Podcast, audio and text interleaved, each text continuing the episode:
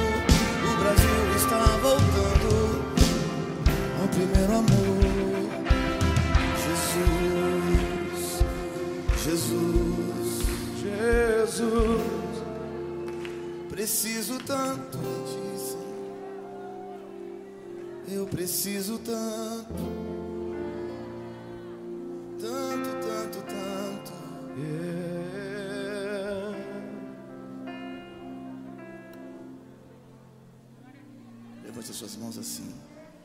Eu quero, eu quero viver num ambiente de glória.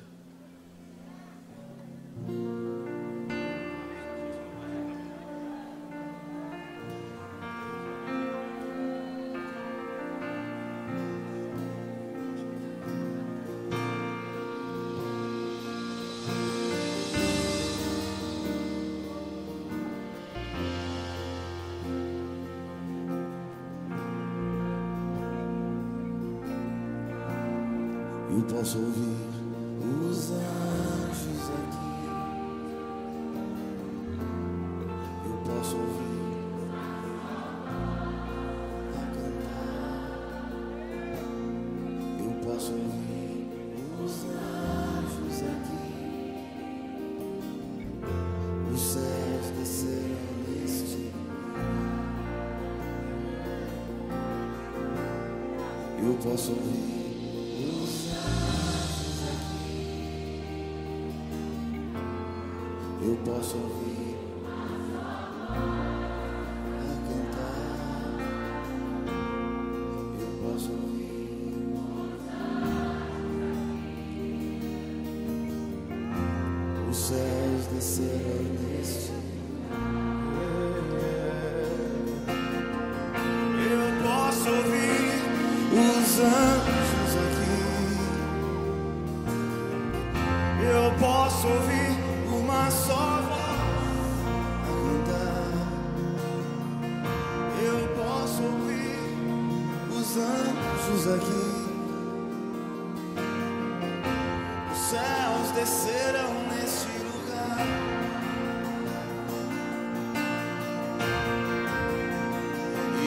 te adoro.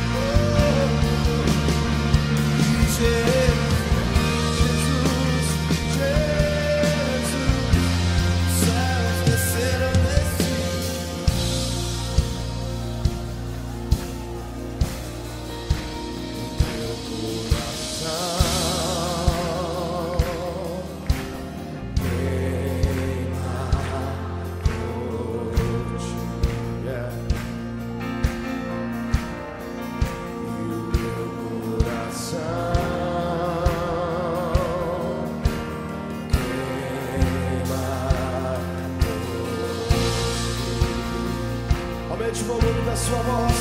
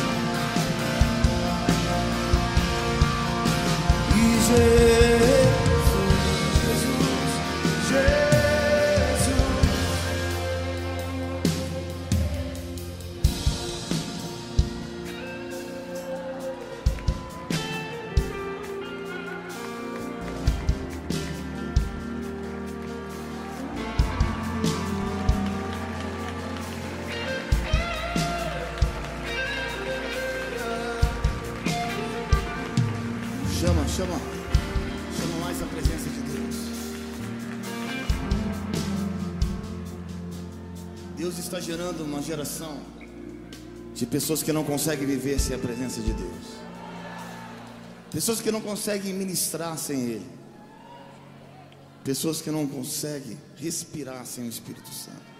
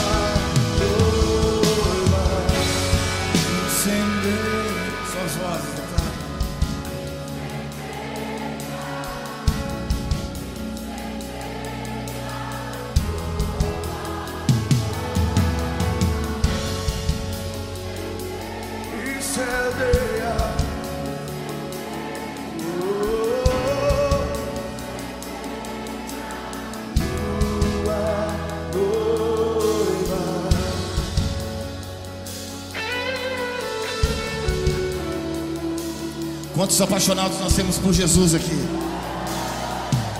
Quantos querem levar esse avivamento para as nações da terra? Então eu queria que você levantasse as suas mãos. Nós vamos declarar mais uma vez. Ele não está numa manjedoura. Vamos lá. Igreja se prepare, está voltando. Igreja, Jesus está voltando. Igreja se prepare, o está voltando. Igreja se prepare, Jesus está voltando.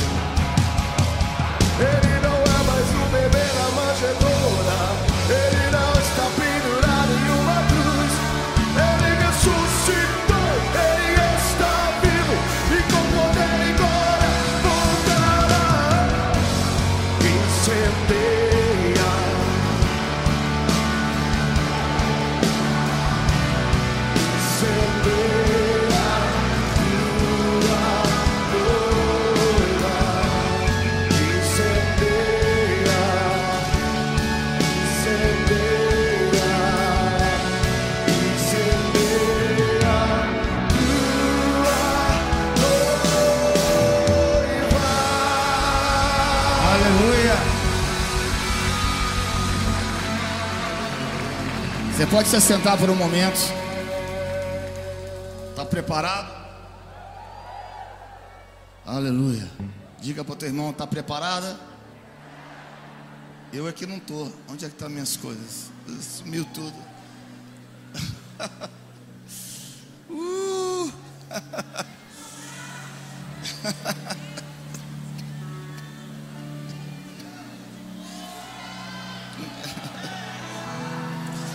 Tem uma palavra que eu preciso liberar. A gente tem um horário. Eu ainda tenho fome, eu ainda tenho lenha.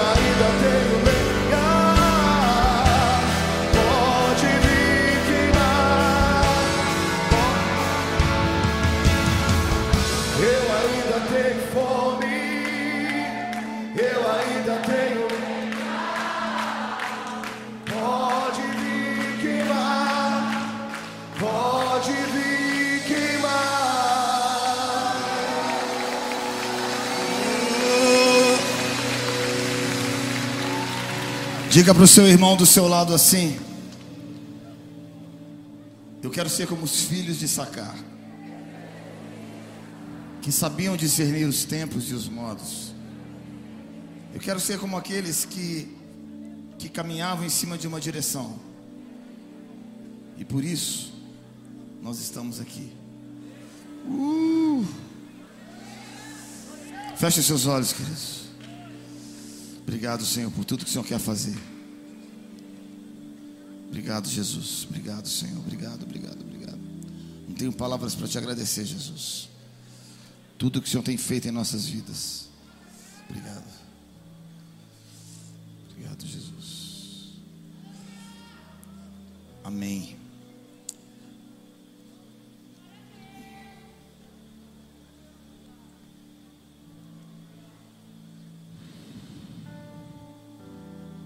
Agora foi.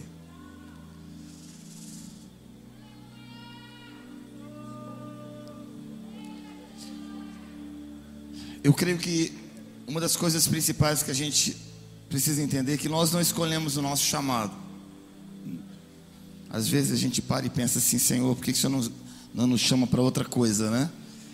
Mas Deus ele nos chama como ele quiser e faz como ele quer. Ele escolhe quem Ele quer. E, e a gente se assusta porque às vezes o nosso chamado, às vezes aquilo que a gente recebeu da parte do Senhor tem um preço e a gente não entende isso. É. Eu quero dizer que a nossa autoridade, eu quero falar sobre a autoridade espiritual e como como devemos entender esse processo. Vamos orar? Senhor, muito obrigado por essa tarde, aquilo que o Senhor tem feito. Mas existe uma palavra muito forte aqui que o Senhor quer liberar no nosso meio. E eu quero te pedir, Jesus, que haja um entendimento dessa palavra, Senhor. Exatamente aquilo que o Senhor quer fazer. Em nome de Jesus.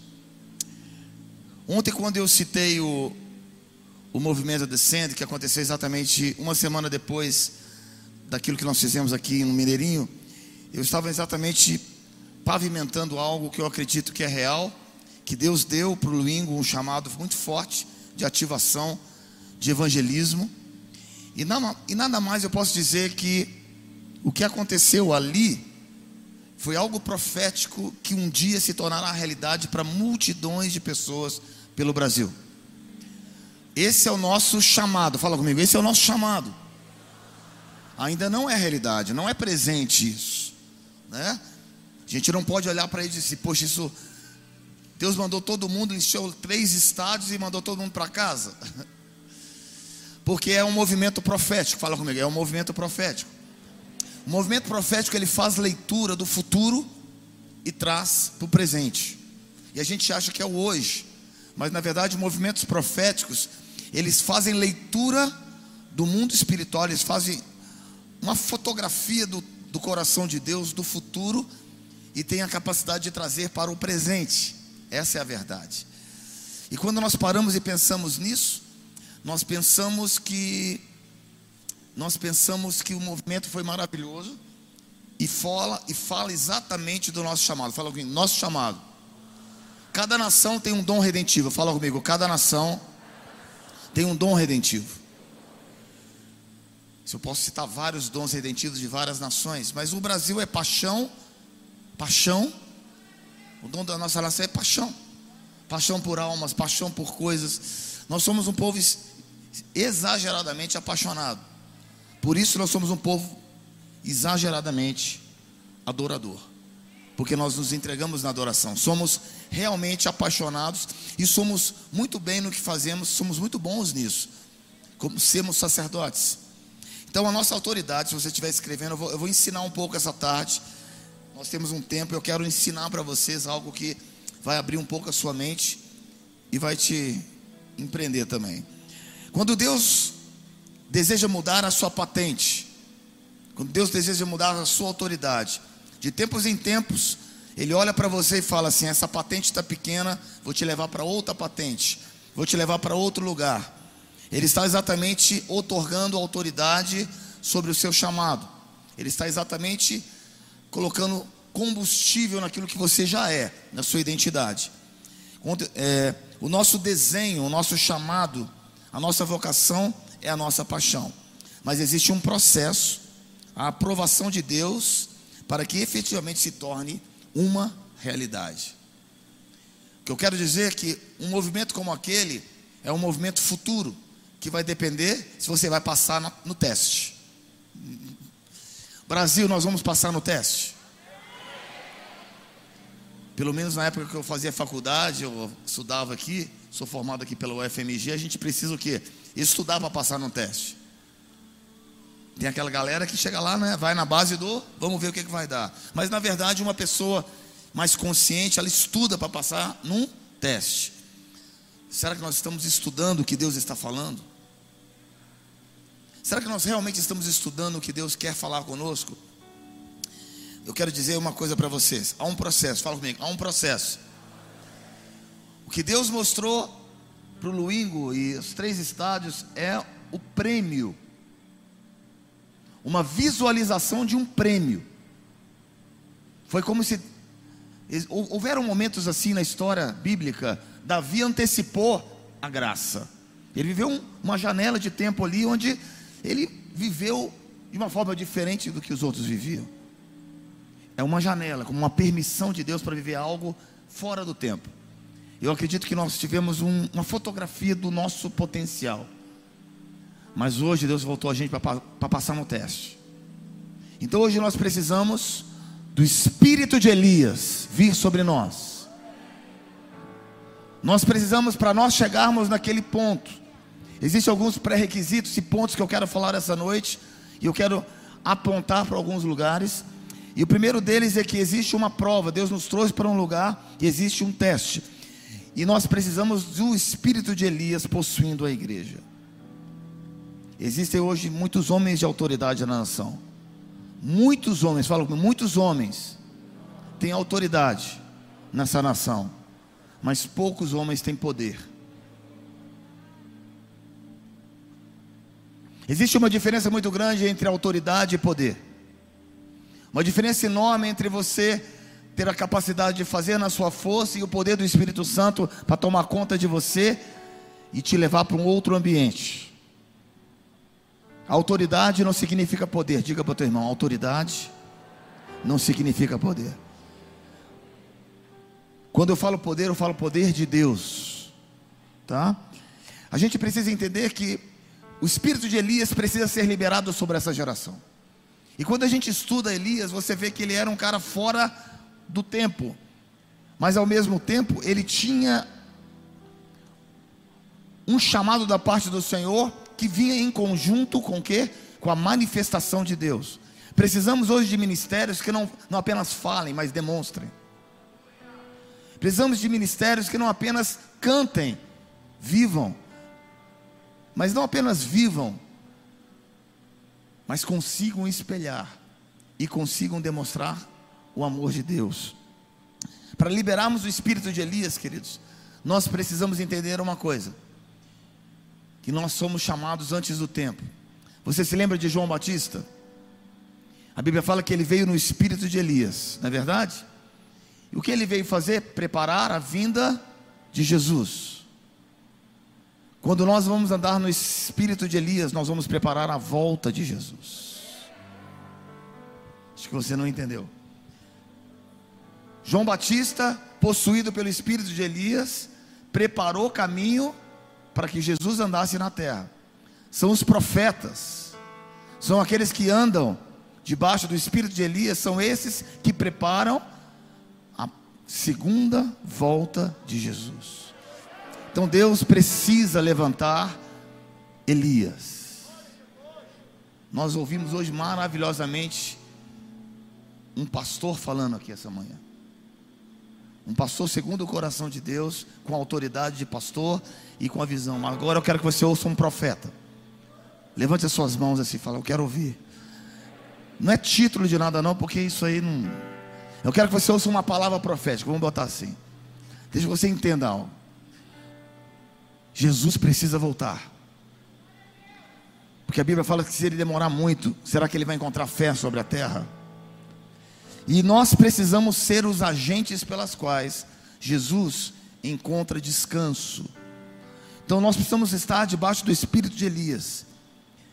E existem cavernas, a Bíblia fala que Elias encontra os Obadias. Quem eram os Obadias? Obadias era um que trabalhava e ao mesmo tempo ele escondia os profetas. Nós estamos aqui numa caverna de Obadias, escondido, tem mais de 50 em 50. Mas eu posso dizer que são os remanescentes. Levante a tua mão e fala: Eu quero ser um remanescente. Existe uma força muito grande quando você fala, eu quero ser um remanescente. Um remanescente da palavra, um remanescente dos valores. Mas eu quero te falar uma coisa: um remanescente que não apenas prega a autoridade, mas demonstra o poder de Deus. Das suas mãos tem que sair milagres, cara. Das suas mãos você precisa cortar a cabeça de gigantes. Das suas mãos você precisa ver o fogo cair dos céus. Deus está gerando profetas governamentais. Fala comigo, profetas governamentais. Pastor, o que significa isso? Quem você é? Ricardo, o que significa isso? Não precisa me chamar de nada, não. Ricardo, meu nome. O que significa um profeta governamental? Um profeta governamental é aquele que consegue trazer o governo de Deus para os homens.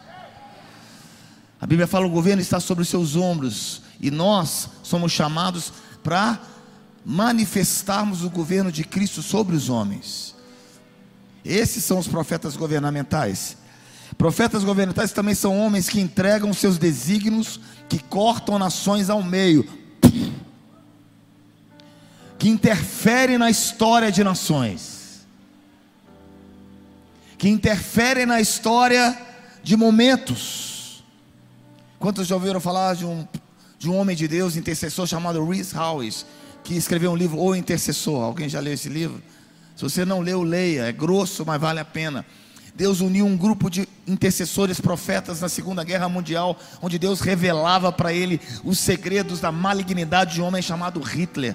E ele ali estava em oração, em intercessão, e eles orando, Deus mostrava para ele tudo o que ia acontecer no físico antes. E eles oravam, e a manifestação do governo de Deus vinha sobre os exércitos. Deus levantando o exército americano, foi tudo fruto de intercessão de homens e um clamor de Deus. Diga para teu irmão, você pode interferir na história. O maior poder não é simplesmente ver Deus fazer. Deus poderia fazer tudo, querido. Deus poderia vir e, e resolver o problema da terra. Não, o que Ele faz? Ele compartilha conosco o fato de sermos colaboradores de mudanças de histórias. O que eu quero dizer com isso é que Deus não vai entregar para você simplesmente um chamado para Ele fazer tudo, ou você fazer sozinho. Nós somos chamados para caminhar com Deus e fazermos com Ele.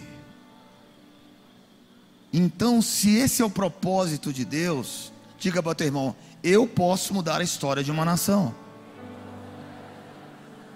Se é verdade isso que Ricardo está falando, eu, ele, podemos, como igreja, interferir na história,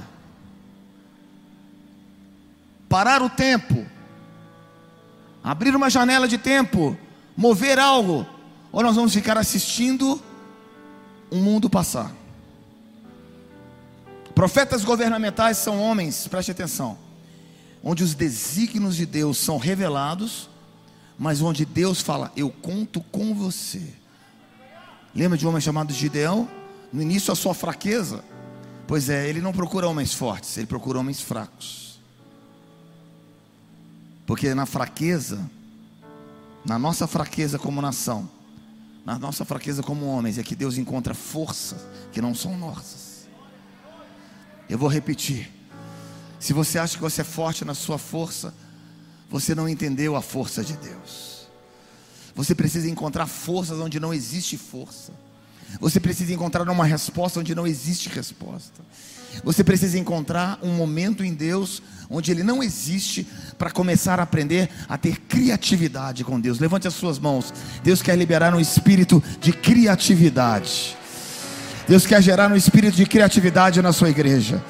Eu não sei se a nossa descendência é meio indígena ou a gente é meio doido, eu não sei, nada contra ninguém, ou nós como brasileiros, mas às vezes a gente gosta de ser meio baiano, né? Cuidar, desculpa os baianos, sentar numa rede, esperar Deus trabalhar. Brincadeira. Sabe que eu amo a Bahia. É o mais que mais trabalha aqui nesse escritório, não é o Davi? Uma salva de palmas. Uma revelação, ele é baiano. Eu brinco porque eu amo. Eu amo a Bahia. De todo o coração. Eu quero dizer, que mas nós temos dentro de nós aquela coisa assim, sabe? Vamos, vamos descansar, deixa Deus fazer, né? Que deixa o tempo passar, a vontade dele se cumpra. Mas o reino de Deus não funciona assim. Diga meu teu irmão, o reino de Deus não funciona assim. O reino de Deus funciona como nós, e quando nós nos posicionamos, Ele nos entrega, sabe o que, queridos? Ele nos entrega o direito de ir no nome dEle. Poxa, nós somos colocados uma patente de ir no nome do Senhor dos Exércitos, lutar uma guerra que, que jamais conseguiríamos sozinhos, ao mesmo tempo buscar uma força onde nós não temos, da nossa fraqueza tiramos força, da no... cerrados ao meio, lembra Hebreus capítulo 11, esses são os heróis da fé, mas eu quero dizer que heróis, eu quero dizer uma coisa que os profetas governamentais são aqueles que geram uma porção de Deus. Eu quero falar sobre o Brasil. Nós temos uma porção. Você conhece a história do Brasil? Nós vamos, nós vamos comemorar 200 anos de independência esse ano. Desde a sua, do seu grande nascimento, Deus gerou algo grande aqui, grande. Nós sempre fomos muito grandes. Mas nós esquecemos de um detalhe muito grande, chamado unção. A gente precisa entender qual é o nosso chamado. O nosso chamado tem a ver com a nossa origem. Quando Deus gerou o Brasil e na nossa independência, eu já eu falei isso na escola. Nós éramos colônias de Portugal. Quando Portugal, em 1808, Napoleão invade a Europa e toma Portugal. E pela primeira vez, na primeira vez de uma história, pela primeira vez numa história de uma nação europeia, eles mudam o governo da Europa para um país que é nada, chamado Brasil. 1808, na cidade do Rio de Janeiro, desembarca Dom, Dom João, né? E com toda uma comitiva de mais de 15 mil da realeza, para colocar o Rio de Janeiro como governo não apenas do Brasil, mas de toda a colônia portuguesa. Você não está entendendo? Que ali nós recebemos uma transferência de governo de nações. Mas tem um detalhe que você não sabe. Para que isso acontecesse, porque Portugal saiu, toda a realeza saiu de Portugal, porque havia sido invadido por Portugal. Diferentemente da Espanha, que também foi ocupada por Napoleão, foi subjugada por Napoleão, por isso as colônias espanholas na América Latina se fragmentaram completamente, gerando vários países, desde o México até o Chile, porque não houve unidade e não houve governo. Quando não há governo, o povo se dispersa. Houve uma lacuna de tempo. Mas a grande questão é: quando Portugal foi invadida por Napoleão, a Inglaterra entrou na história, dizendo: Eu vou te dar de volta Portugal. Eu quero algumas questões com você. Primeira delas, o comércio. Você vai dar o comércio com aquele país chamado Brasil, as suas colônias, comigo, exclusividade comigo. A segunda delas, eu quero que você abra os templos protestantes no Brasil.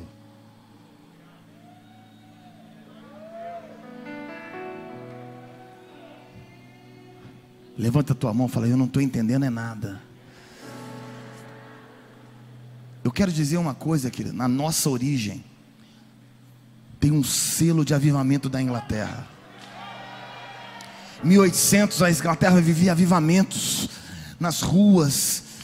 Oh, querido, berço. Gerou uma nação gigante chamada América. Grandes avivamentos nasceram naquela época. Enquanto isso, nós éramos subjugados por, por idolatria e a Inglaterra, se eu vou entrar e te ajudar, claro, com interesses econômicos, mas em contrapartida, permita que os evangélicos entrem. Primeiro templo evangélico foi instituído no Brasil. Mas não apenas um templo foi colocado, mas uma estação de governo foi dada à nação. Foi dada à nação brasileira o direito de governar. Preste atenção, querido, a primeira vez que uma colônia governa outros países. Isso é, foi tão impactante que um gigante chamado Brasil não se fragmentou. É o poder da voz do governo. Quando existe uma voz, o povo respeita. A unção que você honra é a unção que você tem. Houve uma voz, houve uma voz. Por que, que eu estou contando isso? Porque o, nós temos uma herança tão grande, um potencial tão grande, mas nós não sabemos governar até hoje. Nós não sabemos governar. A, no... a família real, eu disse, de acordo, não houve sangue na independência, e aí nós, nós somos gerados como aquela criança mimada, aquele jovem mimado que tem um, uma riqueza enorme, mas nunca trabalhou, nunca soube administrar suas coisas, nunca valorizou. Sabe aquela pessoa que tem uma herança e não valoriza o que o pai trabalhou? É mais ou menos o Brasil.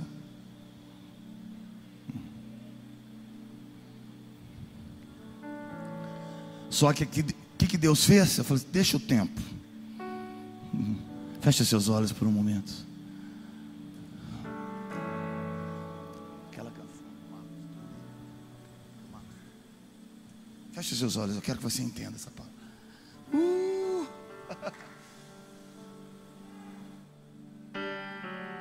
Ele nos ama. O que Deus fez, Ele nos escondeu para a última hora. Ele disse: essa herança vai ficar escondida. Eles não entenderam ainda. Eles não entenderam que eu fiz eles grande para um tempo. Eu fiz eles poderosos. Um povo de paz, não gosta de brigar, não gosta de entrar. Não... Mas tudo bem, eles não entenderam ainda. A Bíblia diz assim que, que o, o herdeiro, ele não entende que é herdeiro. Igual o escravo, até o momento que ele amadurece, ele é colocado em como tutores. Deus colocou o Brasil com tutores. Ah, Deus coloca o irmão mais velho. Deus coloca o irmão mais velho chamado Estados Unidos. Tutor. Para dizer, cuida dele, que ele não está entendendo o potencial dele. Um dia ele vai acordar. E Deus começou a mandar missionários da América, não era da Inglaterra mais. Agora era do irmão mais velho, que experimentou governo, que deu sangue. Segunda Guerra Mundial, a gente mandou um tiquinho de soldados, os Estados Unidos mandou milhões de pessoas para morrerem na causa da liberdade. Mas eu quero que você se atenha ao seguinte: Deus nos ama. O amor pelo Brasil é fora do normal. O amor por essa nação saiu fora dos quatro caixinhos. Por quê? Porque ele escondeu essa nação para esse momento. Escute uma canção.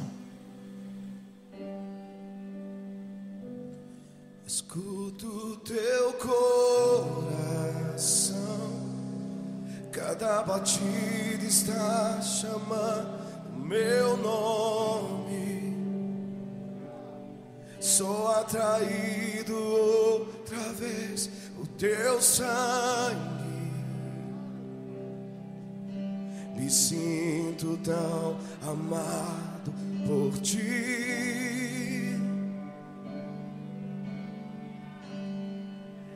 Escondo em teu coração, pois você me aceitou para sempre.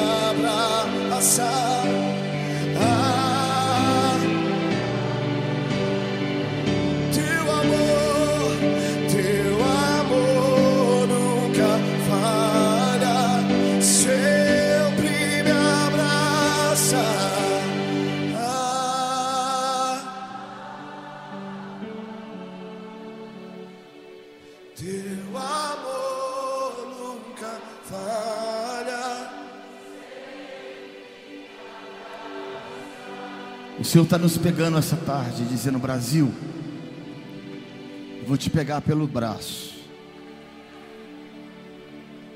e vou te levar para uma outra patente.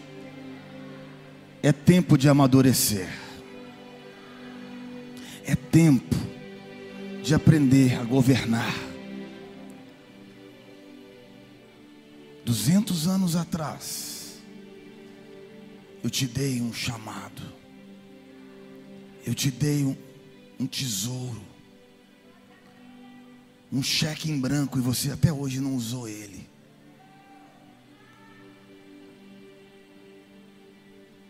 O que eu contei para você sobre a Inglaterra abriu as igrejas evangélicas no Brasil. Os primeiros cristãos que entraram aqui deram o seu sangue, literalmente foram apedrejados nessa nação mesmo com a permissão do governo, assim como é na Índia hoje, Paquistão, em tantos países, que ainda que sejam governos democráticos e permitam, o povo não aceita. Eu não sei quanto a sua origem, mas você para estar aqui hoje, alguém deu sangue para você. E aí a igreja foi crescendo, a igreja foi crescendo, a igreja foi crescendo. A igreja foi crescendo. Nessa própria palco, você está aqui nos anos 60. Houve um grande avivamento, um despertamento nacional, onde, onde pessoas começaram a ser tomadas pelo Espírito e todas as denominações foram avivadas, onde foi onde a Lagoinha se levantou. O pai do pastor Zezinho, pastor José, José Rego do Nascimento, o pai dele, Deus usou ele, logo em seguida o pastor Márcio. Mas as pessoas aqui, ó, levitavam nesse púlpito, sabia? Manifestações de espírito jamais vista. Isso é história, é importante a gente conhecer a história. Logo depois veio o avivamento de missões, o Belo Horizonte e o Brasil começou a entender esse processo que somos diferentes, que somos grandes, temos um potencial, mas não sabemos o que fazer com isso. Missões mundiais vieram, os irmãos mais velhos do mundo, principalmente da América, vieram investir aqui. Nos anos 2000, também novamente irmãos mais velhos da América vieram trazer uma porção do espírito diferente de adoração, investindo algo sobrenatural. A coisa é tão, a coisa é tão tremenda. Por que, que eu pedi para ele cantar essa canção? Agora que eu percebi que eu vou ouvindo o espírito depois que eu entendo. Deus me disse até Marcos Brunner é do Rio de Janeiro que é o cara que mais impacta a América Latina, um brasileiro, cara. E para ser mais estranho, na Argentina. Eu quero falar para você que existe uma unção ligada à nossa identidade, que nós ainda não usamos essa chave, que nós ainda somos espectadores é, só Deus abrir uma janelinha e explode três estádios. Deus fala, para, ainda não. Você tem 15 anos, você não pode dirigir.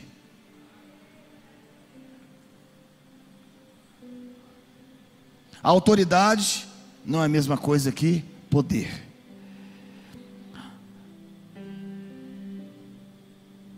Existe, eu quero falar uma coisa paralela.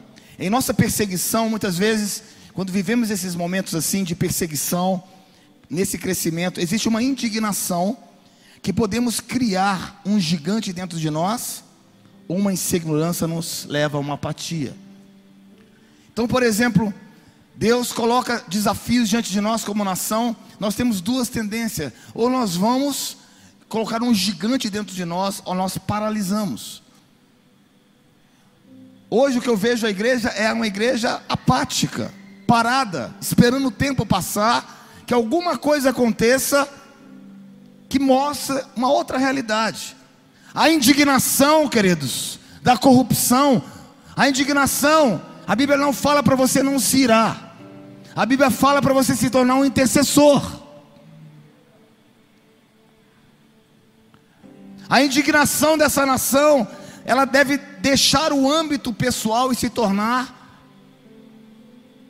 um chamado de intercessão e um chamado para lutar. Se você não lutar no mundo espiritual, você vai lutar com pessoas.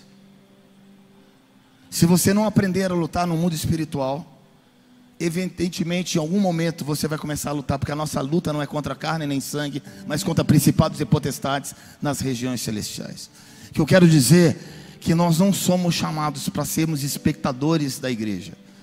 Deus te deu um chamado para a luta. O problema é que a nossa nação está focada na, na batalha errada. Quero falar algumas coisas para vocês hoje. A nossa nação está focada na guerra errada. Somos chamados para lutar, verdade.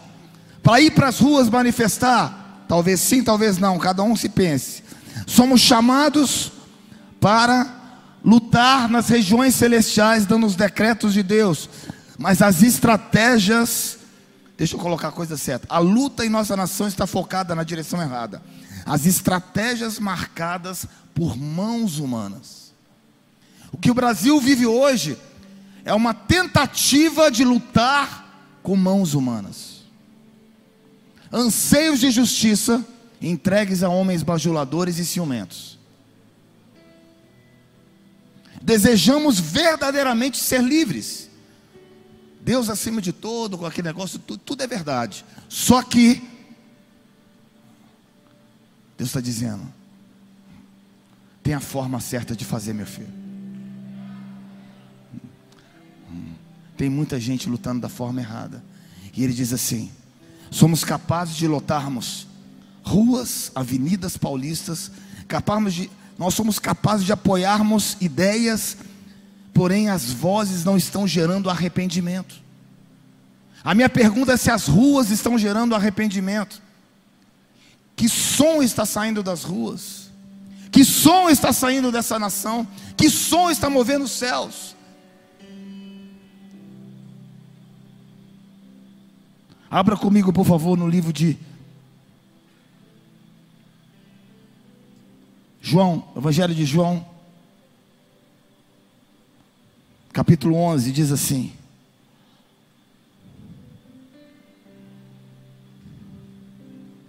Existia um homem chamado Lázaro, coloca Lázaro como se fosse o Brasil.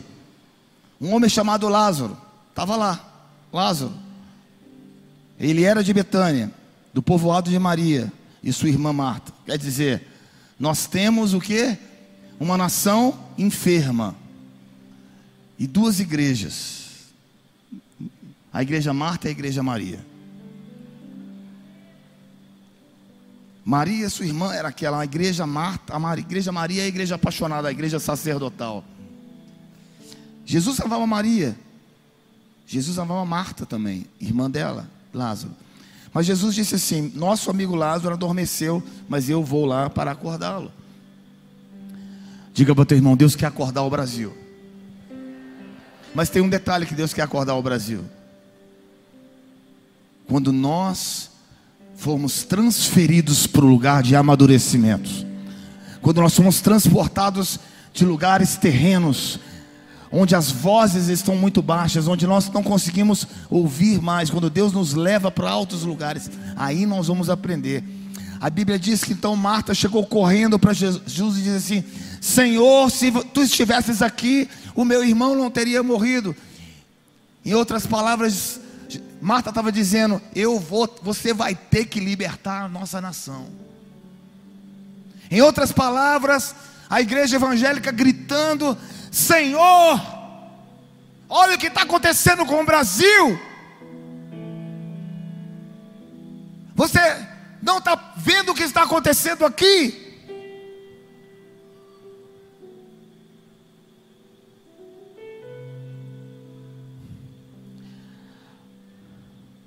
Jesus disse: O seu irmão vai ressuscitar. Jesus disse: O Brasil vai ressuscitar. Só que tem um detalhe: eu sei que ele vai ressuscitar. Né? No, no fundo vai estar tudo certo. Aí Jesus disse: Eu sou a ressurreição. Para de olhar para o planalto de Brasília. Não é de lá que vem o seu socorro, queridos. Levante as mãos para o céu. Para de olhar para Brasília, para de olhar para Brasília, para de olhar para as ruas. Não é de lá que vem o seu socorro. Não é de lá que vai acontecer nada. Deixa eu te falar de onde vai vir o seu socorro. Ele disse: Eu sou a ressurreição e a vida. Eu posso ressurgir o Brasil. Eu posso tirar vocês de um lugar e levar para outro. Mas eu preciso de uma igreja diferente. Não uma igreja bajuladora que vai para a rua com, com verde e amarelo. Não uma igreja que me coloca na parede dizendo: Você é um Deus evangélico. Você tem que fazer alguma coisa por nós. Vem a Igreja Maria.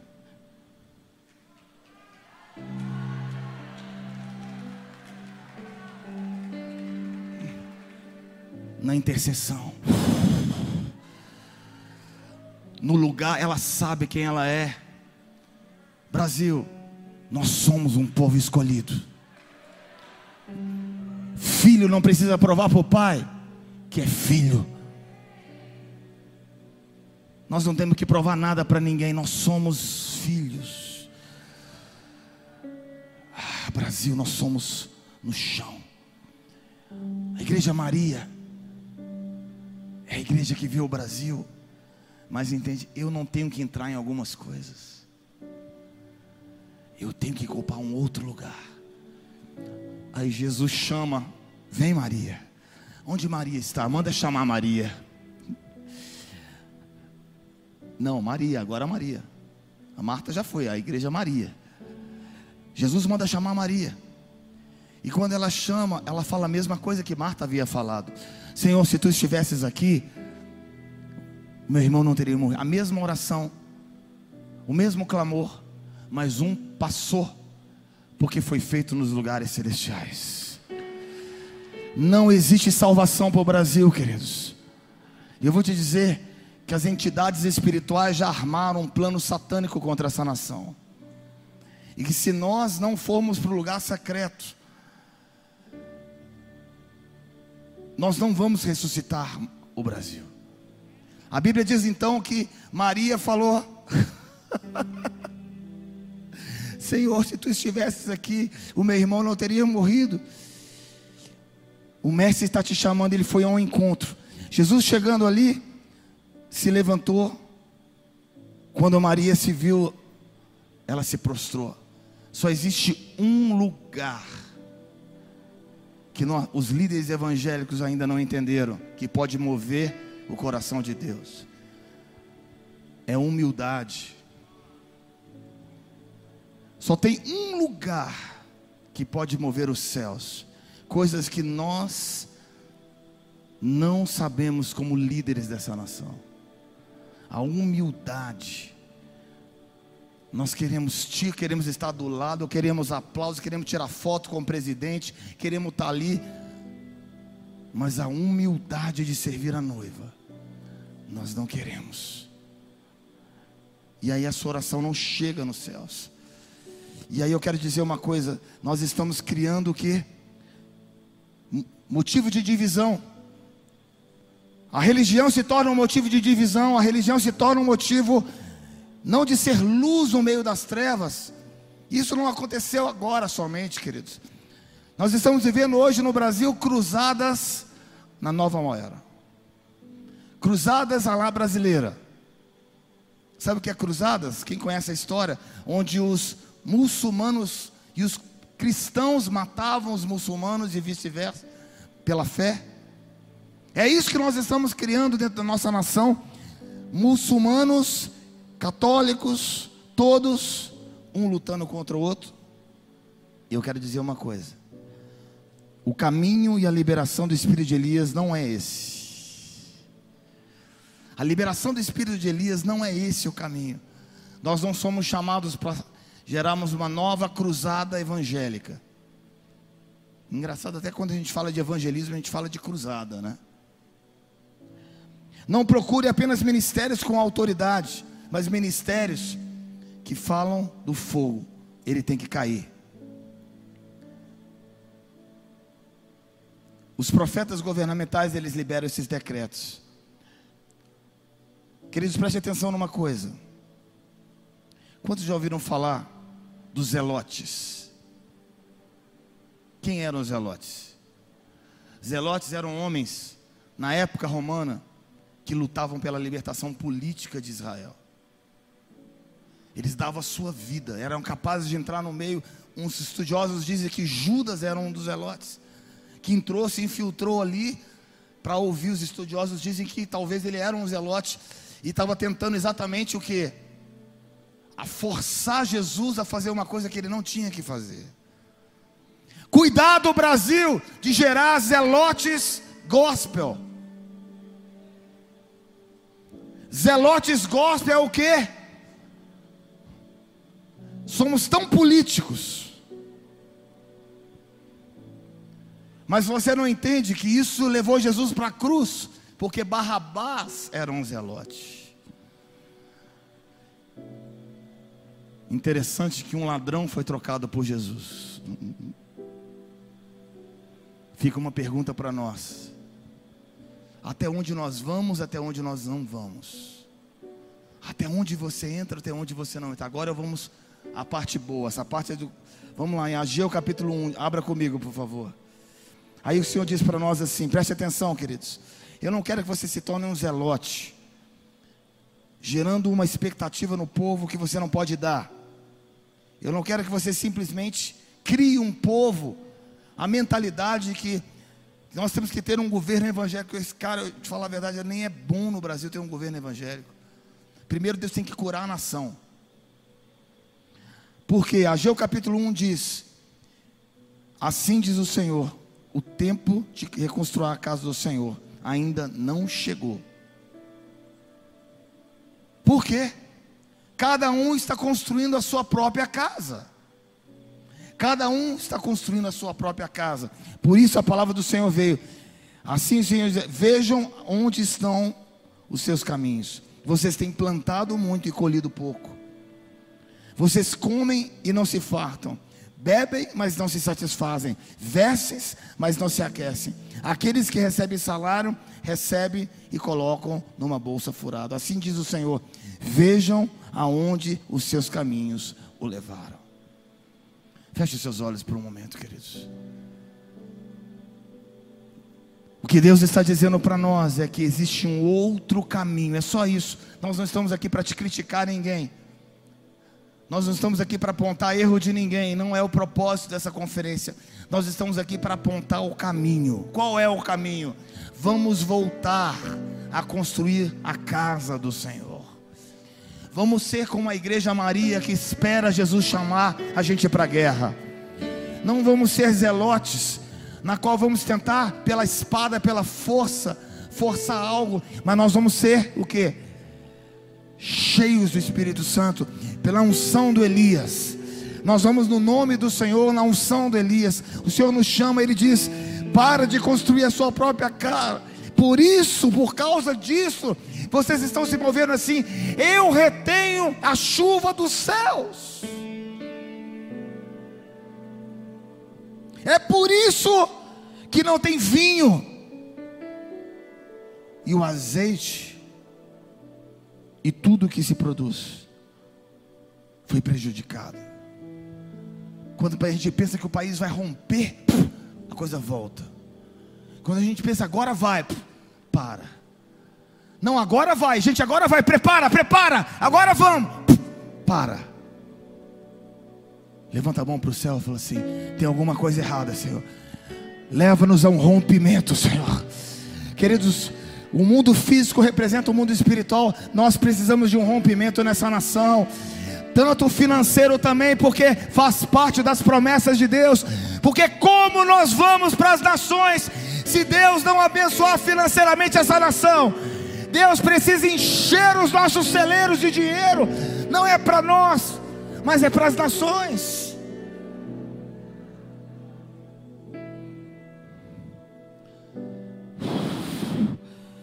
Capítulo 1, versículo 13 diz: Ageu, mensageiro do Senhor, trouxe a mensagem.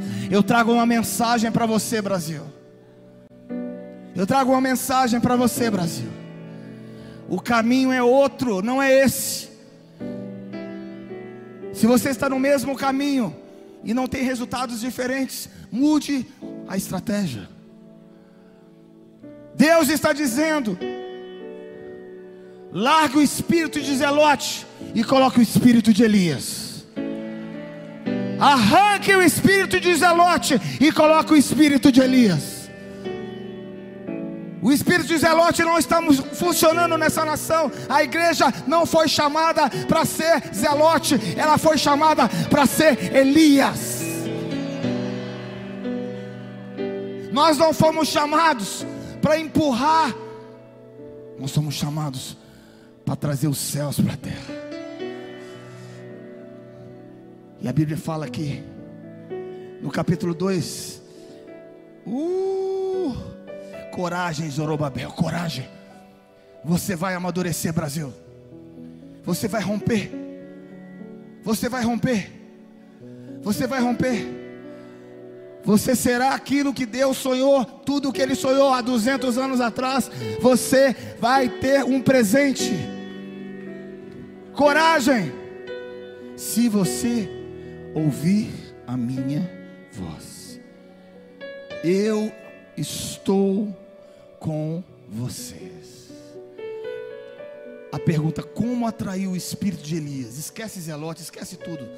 Eu só quis chegar nesse lugar para você entender aonde nós estamos. Eu só quis apresentar para vocês o panorama, porque muitas vezes nós não sabemos o panorama onde nós estamos.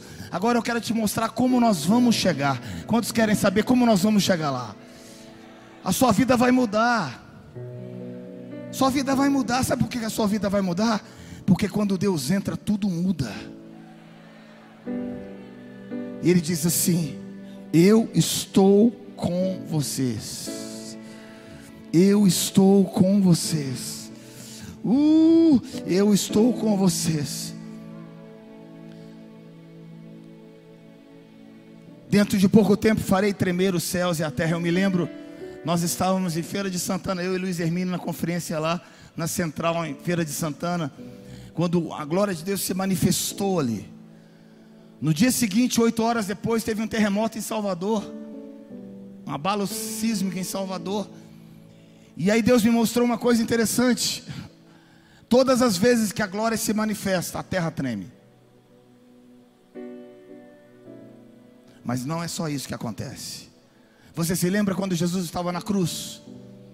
E ali na cruz, o véu se rasgou. E quando o véu se rasgou, a terra tremeu e mortos ressuscitaram. Você lembra desse texto? Fica de pé no seu lugar.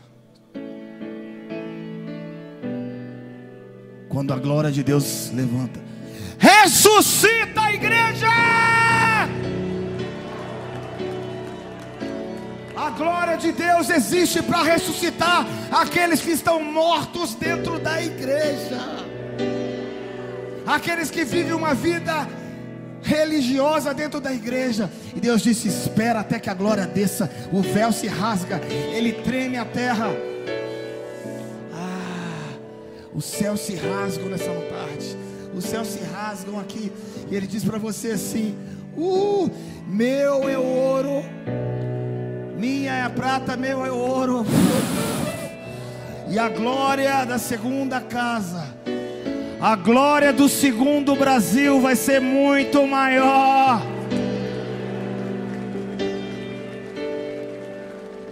Mas tem algo. Qual é o caminho? Qual é o caminho? Espírito de Elias. Como trazer o espírito de Elias para a nação? Como trazer o espírito de Elias de volta para a nação?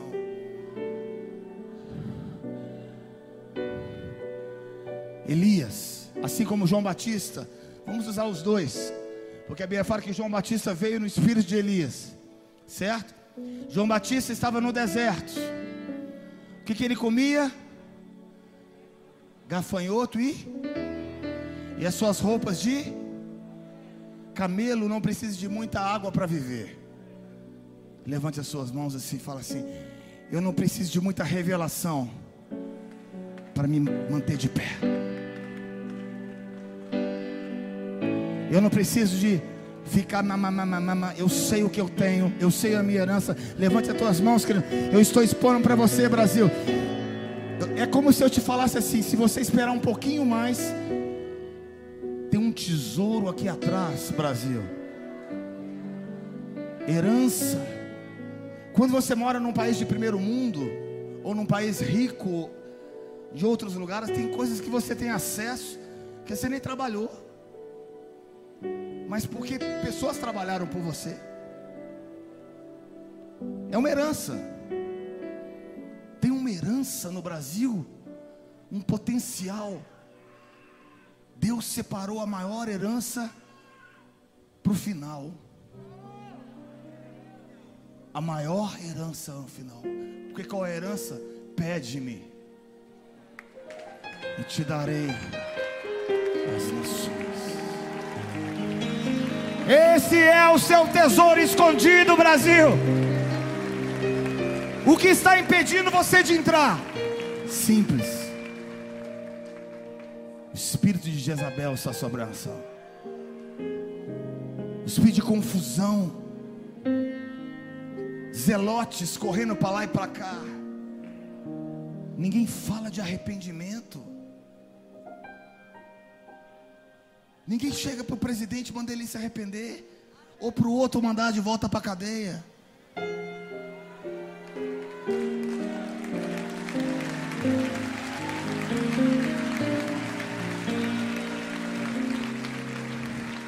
Mas sabe de uma coisa? Sabe de uma coisa muito simples? A igreja tem que fazer o papel intercessório. Preste atenção.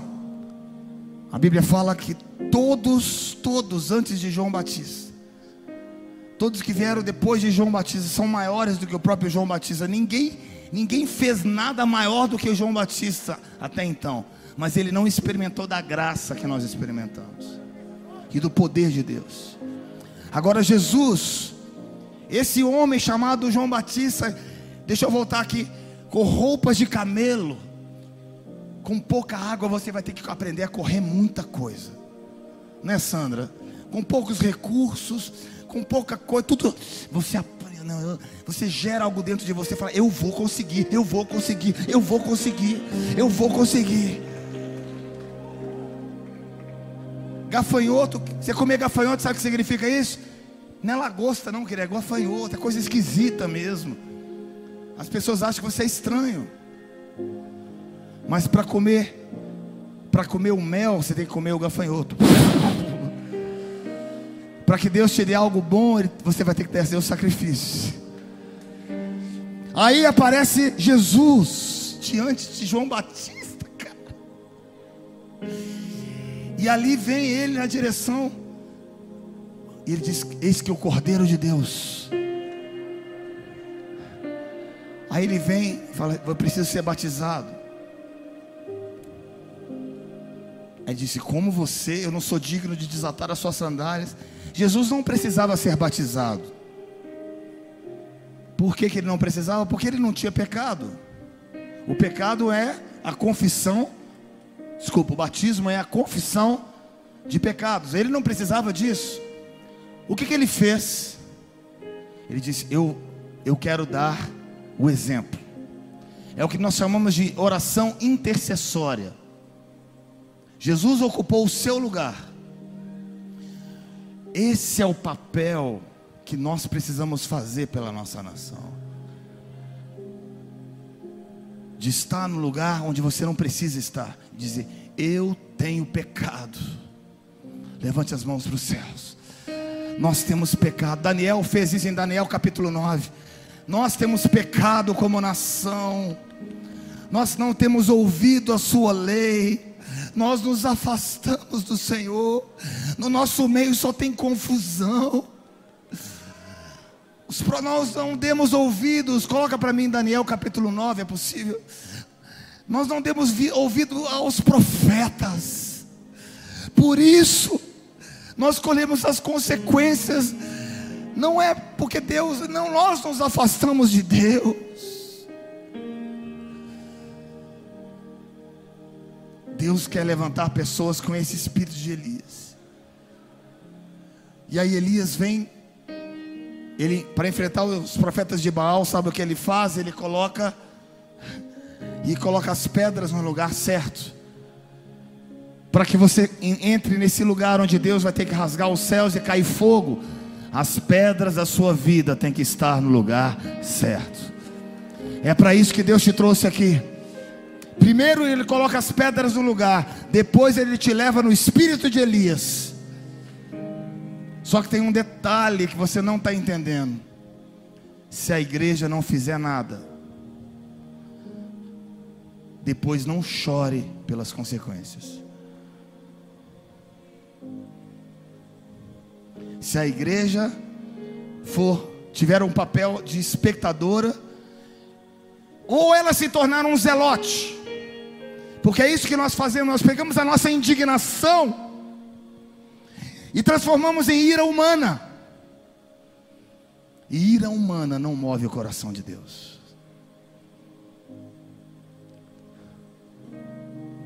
Quebramos, vamos para Zelote ou Elias? Elias ou Zelote? O que você quer que esteja sobre a sua cabeça? Feche os seus olhos.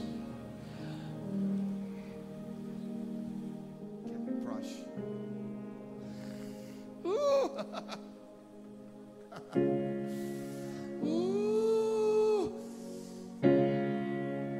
tempo de arrependimento, queridos. É tempo de arrependimento, não existe outra palavra. Restauração de altares, para que ele venha no espírito de Elias.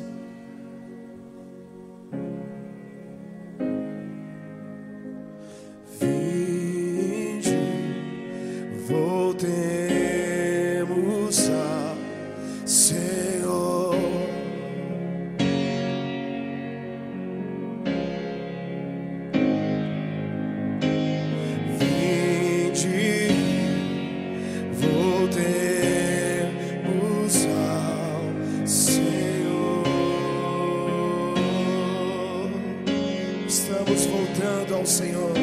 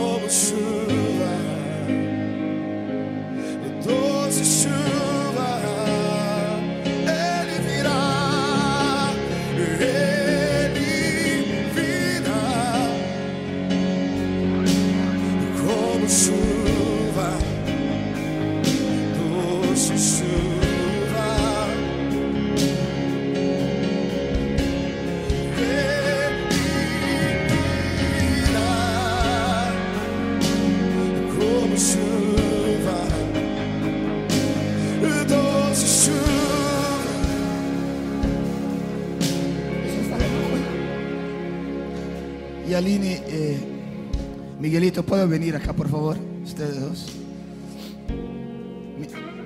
¿Te acuerdas que a 24 años atrás nosotros estábamos en Cuba? Hicimos un hecho profético.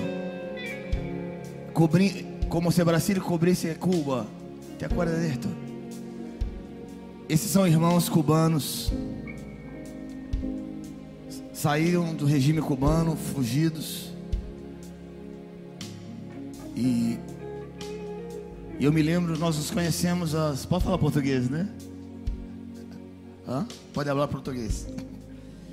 Saímos de lá no chamado do Brasil naquela época. Nós pegamos uma bandeira do Brasil e nós cobrimos eles com a bandeira do Brasil. E a gente queria fazer esse ato profético novamente. Traz uma bandeira do Brasil aqui, por favor. Vem cá, vem cá, vem.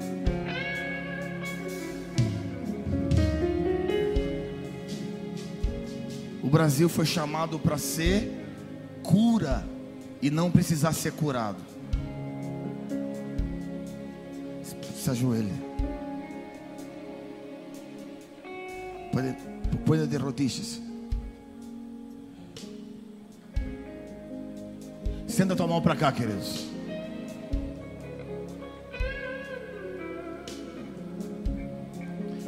Esse é o nosso chamado. Ser cura para as nações. Não é que a gente não quer que nações orem por nós, mas nós não queremos precisar disso. Acho que vocês não estão entendendo. Solta a voz, querido, comece a orar. Vocês são filhos de Elias.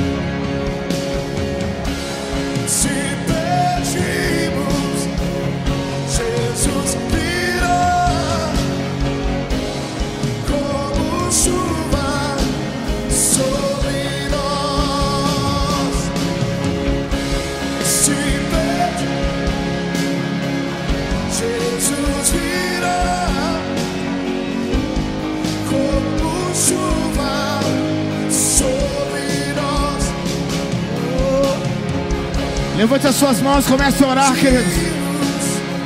Lembra da promessa. Lembra da promessa, Brasil. Lembra da promessa. Lembra da promessa. É hora de se lembrar da promessa. Nós somos chamados para ser cura.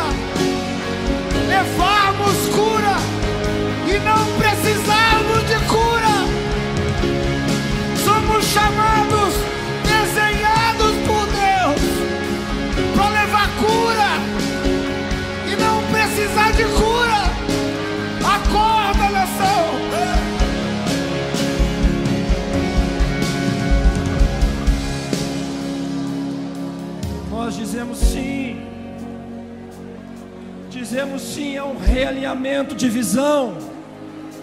Nessa tarde, nesses dias. Um realinhamento de uma visão espiritual. Nesses dias nós dizemos sim, Senhor, realinha a nossa visão. Realinha o foco. Realinha, Senhor, o nosso coração. Não somente realinha, Senhor, mas nós dizemos sim. Deus, ao fundamento da palavra. Sim, Deus, as visões que o Senhor tem para esta nação. Nós dizemos sim. E nos dê, Senhor, um andar excelente em fé. Queridos, nós estamos entrando numa estação onde a fé vai ser demandada, num nível mais profundo. Mas o Senhor há de derramar uma unção poderosa. Porque aí quando Ele pede uma fé num nível mais profundo, Ele está nos chamando para nós andarmos de maneira excelente nesses dias. Realinhamento de visão traz um andar excelente. E nós abençoamos o Brasil. Dai-nos um coração, Senhor, pelas nações. Coração intercessório pelas nações. Recatalabassou, abaixai. Recatalabassou. Eu vou liberar do Espírito, querido. Não permita que o Espírito de medo, aqui ó, aqui me vem aqui agora. Não tem como você andar em fé e em medo. Ou você anda em fé, ou você aceita o espírito de medo. Mas eu libero aqui agora o verdadeiro amor que lança fora todo medo, Brasil. Nós não somos guiados por notícias da terra, escute. Nós não somos guiados por notícias da terra, nós somos guiados pelo céu. E na autoridade do nome de Jesus, nós quebramos agora todo espírito de medo dessa nação. Em nome de Jesus. O chamado nos o chamado é o nosso alimento. Preste atenção, o nosso chamado será o nosso alimento. Assim diz o Senhor. Lembra do teu chamado, isso vai ser o seu alimento, é o seu nutriente. O nosso chamado é levar cura e não precisar de cura. E ele diz: Os seus pés vão tocar muitas nações. Levante as suas mãos. Nós chegamos em outro lugar aqui agora. É esse lugar. É outra coisa. Nós precisamos perseverar isso. Mais, mais, mais. Entra, entra. Pressiona, entra. Entra. Entra. Lá tem as chaves. Lá tem as revelações. Lá tem os milagres. Não tenha medo. Não tenha medo. Não tenha medo. Não tenha medo. Não tenha medo. Mais.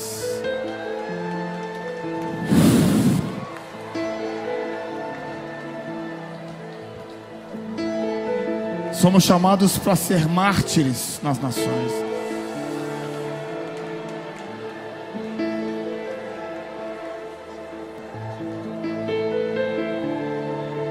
Mas Deus diz: vença o seu medo aqui.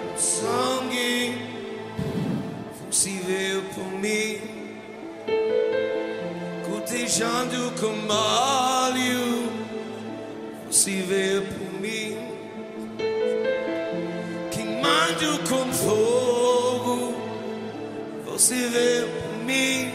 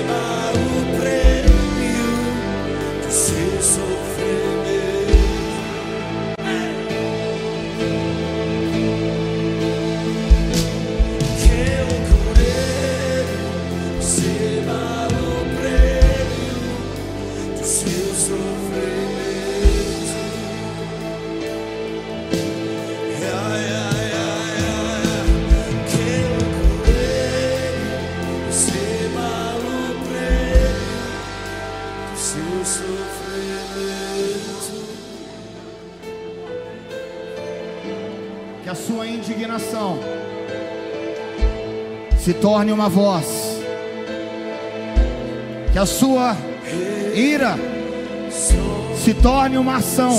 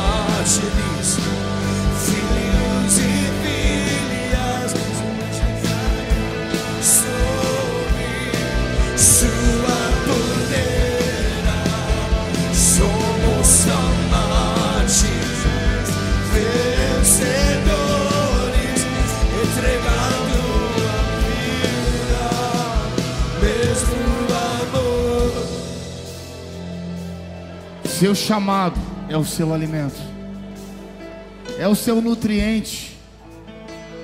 Matar um gigante te leva para outro lugar. Nós estamos sendo testados. Cara, não pode ser coincidência. Nós vamos ser testados depois de 200 anos. Agora, entra na sua promessa.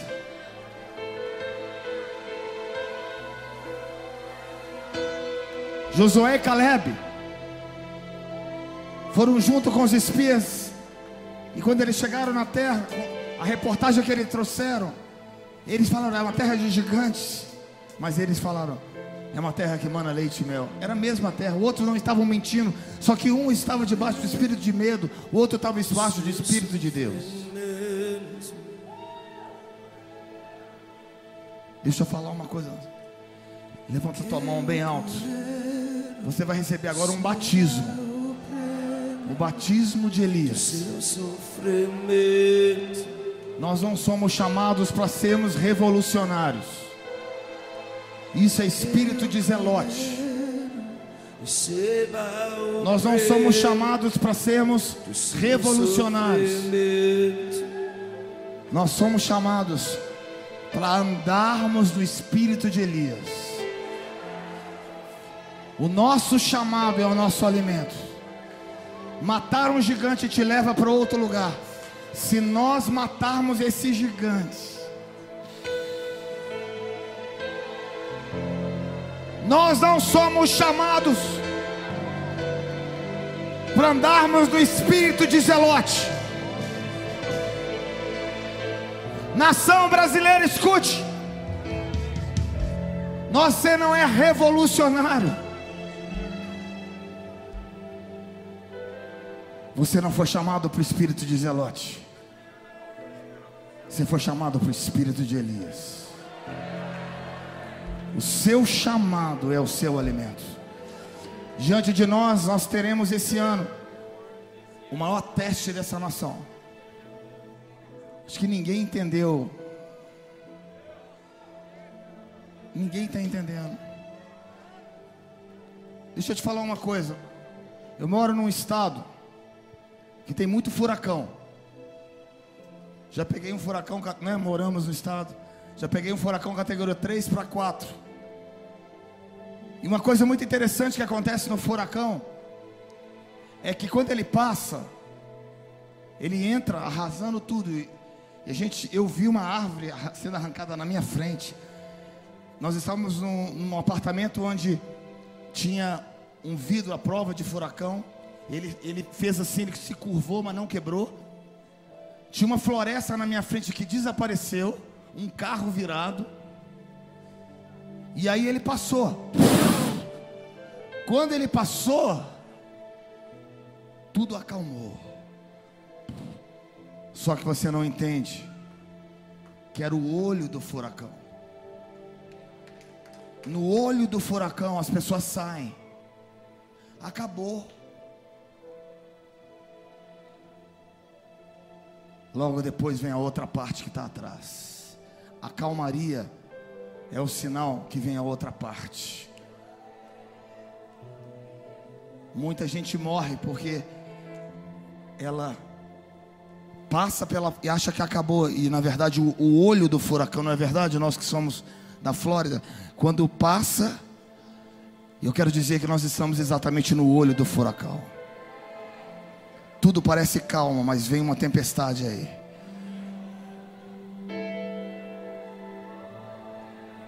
Nós moramos no estado que se mobilizou há três anos atrás, mais de 6 milhões de pessoas tiveram que sair diante do, de um furacão, porque as pessoas se preparam para aquilo. Nós estamos no olho do furacão, levante as suas mãos. E eu quero dizer, o seu chamado, Brasil, a herança que eu te contei que nós temos, diferente de todas as nações, nós somos separados ah, porque você é melhor? Não. Porque alguém te deu uma herança lá atrás que está escondida. A unção da Inglaterra ficou escondida. Os nossos irmãos americanos deram sangue por essa terra, ficou escondido. Agora está na hora de você amadurecer. Vem a segunda parte do furacão aí. Nós estamos no olho dele. Quando disserem a paz e segurança, de repente lhe sobreverá espírito. Levanta a tua mão. Você não é chamado para ser zelote. Você não é chamado para ir para a rua. Você não é chamado para aplaudir presidente. Você é chamado para ir para chão e mover os céus. Levanta a tua mão, comece a clamar, queridos. Eu não sei se você está entendendo. O que está acontecendo aqui precisa acontecer lá, da nação inteira. Senão não vai fazer diferença. O que está acontecendo aqui tem que acontecer lá.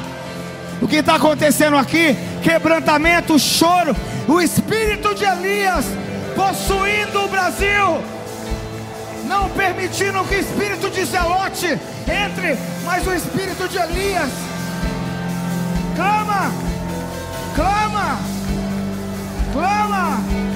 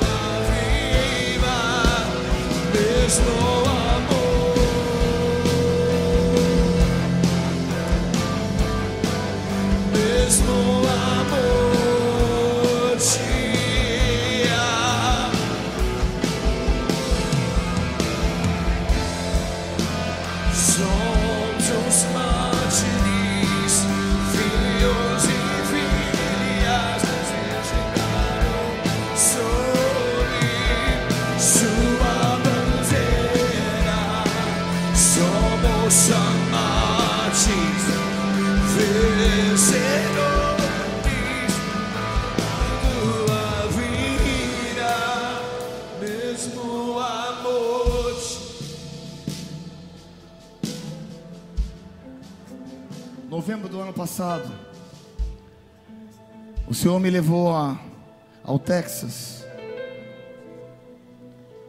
E eu estive num lugar chamado Global Prophetic Consultation, que é um, um conselho profético do mundo, onde se reúnem profetas do mundo todo e começam a orar, buscar direções sobre as nações, sobre os próximos anos. E aí, pela honra do Senhor, e Ele me escolheu, Cindy Jacobs. Quantos já ouviram falar de Cindy Jacobs? Ela me convidou para estar lá. Aí quando eu sentei, comecei a. que que eu- olhando, eu olhei, sen- sentei ali no último banco, fiquei, vou ficar aqui atrás, não sou digno de estar nesse lugar. Pra você ter uma ideia, o profeta que aconselhava o Donald Trump estava lá numa salinha de 150 pessoas. Tinham Luingo estava lá e muitos outros. Mas duas pessoas me chamaram a atenção. Uma, esse conselheiro do Trump, e a outra, o conselheiro de uma nação chamada Guatemala. São pessoas que sentam e trazem o governo de Deus para a nação. E uma das palavras proféticas que veio para nós, aquilo me mexeu muito comigo. Porque ele disse assim: Brasil, você precisa aprender com os pequenos. Você é muito grande. Ele disse: vá até a Guatemala e aprenda a ser pequeno. Porque tem coisas pequenas que vocês estão perdendo. E aquilo ali ficou no meu coração e uma das outras palavras que que queimou no meu coração foi a seguinte: que nós precisamos que profetas de fora venham para cá. Talvez você não concorde com isso, mas por que isso? Muito simples. Quando você não tem o que ajudar, sempre tem que pedir ajuda de fora. É igual uma companhia, a companhia está tão confusa que tem que ter alguém de fora para olhar de uma outra perspectiva, uma outra leitura, para trazer soluções que às vezes está do lado de você e você não consegue ver. E aí Deus falou comigo: Eu quero que você convide, faça um evento chamado Second Wave Rio, aquilo que aconteceu aqui em BH. Eu quero que você faça no Rio de Janeiro. Por que o Rio de Janeiro? Primeiro, que foi o lugar de governo. Foi lá que o governo nasceu. Foi lá que a unção que eu contei para vocês do império todo português veio para o Rio de Janeiro, veio uma unção de governo para governar toda a coroa portuguesa. A unção de governo está lá. Mas juntamente ali também tem um altar de malignidade. Uma aliança satânica com o Haiti e Cuba. Rio de Janeiro tem um, coisas que você não pode imaginar. E uma das coisas principais que Deus falou comigo foi: convida vozes. Chama vozes. Vozes. Vozes. E não ecos. Vozes. E não ecos. Vozes. A técnica está de prontidão, eu queria que passasse aquele vídeo da Cindy Jacobs. Eu tive a oportunidade de, de estar perto dela, é possível? Enquanto ele vai providenciando. A gente se tornou muito junto e eu chamei ela para estar aqui em julho. E muitos outros estarão lá. E agora, recentemente, eu falei com ela o que está acontecendo. Eu falei assim: Cindy, eu não vou te falar nada. Eu só quero que você ore e libere uma palavra para o Brasil agora. Eu quero que você feche os seus olhos antes de você ouvir essa palavra. Quero que você feche os seus olhos por um momento. Deus, prepara os corações. Pode soltar. Hello, everyone. Just want to give a word of the Lord for Brazil. For the Lord says, Brazil, you are at a tipping point. It is a time where the church must stand up, the people of Brazil must stand up, because either you're going to slide into deep anarchy and dark, dark days, or God is going to bring you into the land of promises, all the promises that God has for you. And the Lord would say, You must beware of anarchy that would try to break out. You must cry out to me. But the Lord would say, In the midst of all of this, I am going to release a miracle revival anointing that is going to touch many lives. So the Lord says, You see, you are at the tipping point, but the Lord says, with intercessory prayer and crying out to me, you will see it tip. And the Lord says that I even will put my my uh, finger on the on the scale of justice to bring forth great great justice in the land, says the Lord.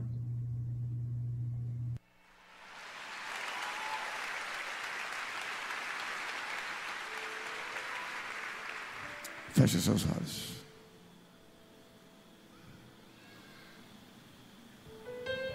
Senhor, eu te peço que o Senhor engravide a igreja. Assim como eu falei ontem que quando o Vitor Belfort entra no ringue, ele se engravida da luta e da vitória. Que possamos nos engravidar de uma mensagem debaixo do espírito de Elias, Senhor. O Senhor chama a sua igreja para ser a chave, o ponto de decisão. Essa é a, a palavra. O lugar da decisão está com a igreja. Talvez se você não se envolva com isso, talvez você deixe isso para lá, talvez isso significa que você também faz parte do problema.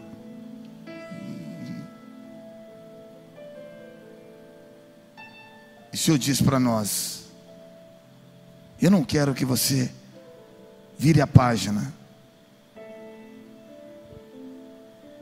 Você está tão cômodo, está tudo tão cômodo. A sua comodidade hoje representa a escravidão de muitos. Pastor, mas você está trazendo medo. Não, ao contrário. Estou trazendo espírito de coragem.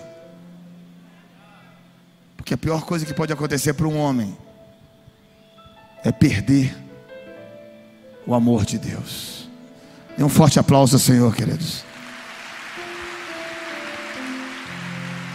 Que a unção do Altíssimo te cubra. Deus possa abençoar a tua vida. Antes de eu liberar vocês, eu queria falar sobre o material que está ali atrás, naquela tenda ali atrás. Tem todo o nosso material do Clamor pelas Nações, do pastor Luiz Hermínio também está lá, não é isso? Os livros estão lá. Tem o meu. Pode mostrar os livros? Tem como mostrar aqui? Tem um livro, A Voz Profética, que é o primeiro livro que Deus me deu. Eu me lembro, foi no ano de 2004. Foi quando meu filho do meio nasceu. Ele te ensina e fala muito sobre você, como você pode aprender a ouvir a voz de Deus. Como abrir os pontos da sua vida para você aprender a ouvir a voz de Deus. Segundo livro é Transformados pela Glória. Alguém já leu o Transformados pela Glória? Se você não leu, você vai ter. É exatamente os ambientes de glória que Deus quer mudar em nós, tá? Tem honra e legado que é exatamente fala sobre autoridade espiritual. Eu quero aconselhar você a não entrar no avivamento, mas permanecer. E livros te levam a lugares que um púlpito não consegue chegar.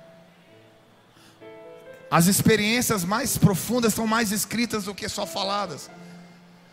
Onde você vai prestar mais atenção. Amém? Que Deus abençoe vocês. Nós vamos estar aqui de volta às 19h30. Deus abençoe.